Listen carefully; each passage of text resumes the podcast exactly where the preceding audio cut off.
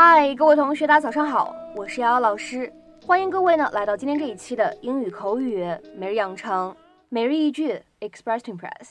那么在今天这期节目当中呢，我们来学习非常简短但是很有用的一个口语表达，来自于《摩登家庭》的第二季第二十四集。Catch you later. Catch you later，它呢可以用来表示一会儿见、回聊或者回见的意思。Catch you later，catch you later。Catch you later。这段英文台词呢，因为本身就比较短啊，只有三个单词，所以呢，我们说发音技巧也非常的简单。各位同学呢，如果练美式发音的话呢，关注一下最后这个单词当中的字母 T，在这里呢是一个美式发音当中典型的闪音的处理，所以这个单词呢，我们在美音当中读成 later，later，later。Excuse me, miss. Sorry.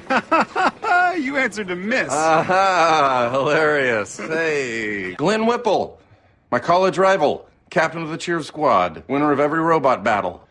Every second I spent with the guy just made me feel worse about myself. The Only thing I could compete with him in was close up magic. Ah, well, it's great to see you. Great to see you too. And I believe this is yours. What? When? Hey, you headed over to the card shop? I was in there earlier. I got myself one of those musical cards. A little oh. more expensive, but I can swing it. Oh, well, great to see you. By the way, don't leave without this quarter from behind you. Come on, Phil. Good luck, Dunphy. I'm off to get some new cross trainers. I blow through them pretty fast with all this power walking I'm into. Catch you later. Phil! Hey, Hey. what are you two doing here? Shopping for tonight? Oh, I'll walk with you. Where were you heading? The card store. What a beautiful child. You and your wife must be so happy. oh.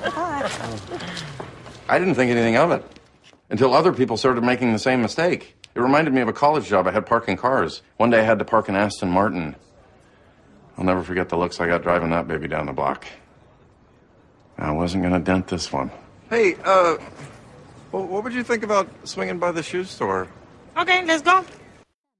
好，那么其实看完刚才的这样一个视频片段之后呢，各位同学会发现啊，在英文当中口语里面，当你想说再见的时候，其实不是只有 goodbye 或者 bye 这样的表达，其实表达呢是非常多样化的。在口语当中呢，你也可以说 catch you later，或者呢 see you around，都可以用来表示回见、回聊、下次再见、下次再聊这样的意思，都是口语当中呢非常常见的表达。那么有关这样的一个口语表达呢，各位同学可以看一下它的英文解释。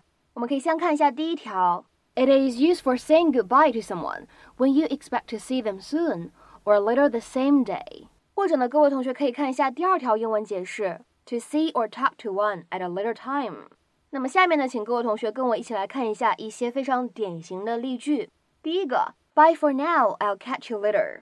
先再见啦，回聊呀。 Bye for now, I'll catch you later。那么这样一个例子当中的第二句话，I'll catch you later，它呢就相当于 I'll speak to you again later。那么再比如说，大家看一下第二个例子，I have to go now, catch you later。我得先走了，回聊。I have to go now, catch you later。好，再比如说看第三个例子，That's fine, I'll catch him later once we're both in the office。好的，等之后我和他都在办公室的时候，我会联系他的。 That's fine, I'll catch him later once we're both in the office。再比如说，看下面这样一个例子，That was a really great time. I'll catch you later, man. 刚刚真的挺开心的，伙计，下次见啦。That was a really great time. I'll catch you later, man. 再比如说呢，我们来看一下最后的一个例子，It's a conversation between Mary and Sally. 首先呢，Mary 她先说 See you around，之后呢，Sally 回复说 Bye, catch you later. 下次见啦， 再见，下次再聊。See you around. Bye, catch you later. 好，那么在今天节目的末尾呢，请各位同学尝试翻译下面这样一个句子，并留言在文章的留言区。我得去上课啦，咱们回见。我得去上课啦，咱们回见。那么这样一个句子应该如何使用我们刚刚讲过的 catch you later 来造句呢？其实应该非常的简单啊，所以各位同学呢可以踊跃留言。我们今天这一期节目呢就先讲到这里，拜拜。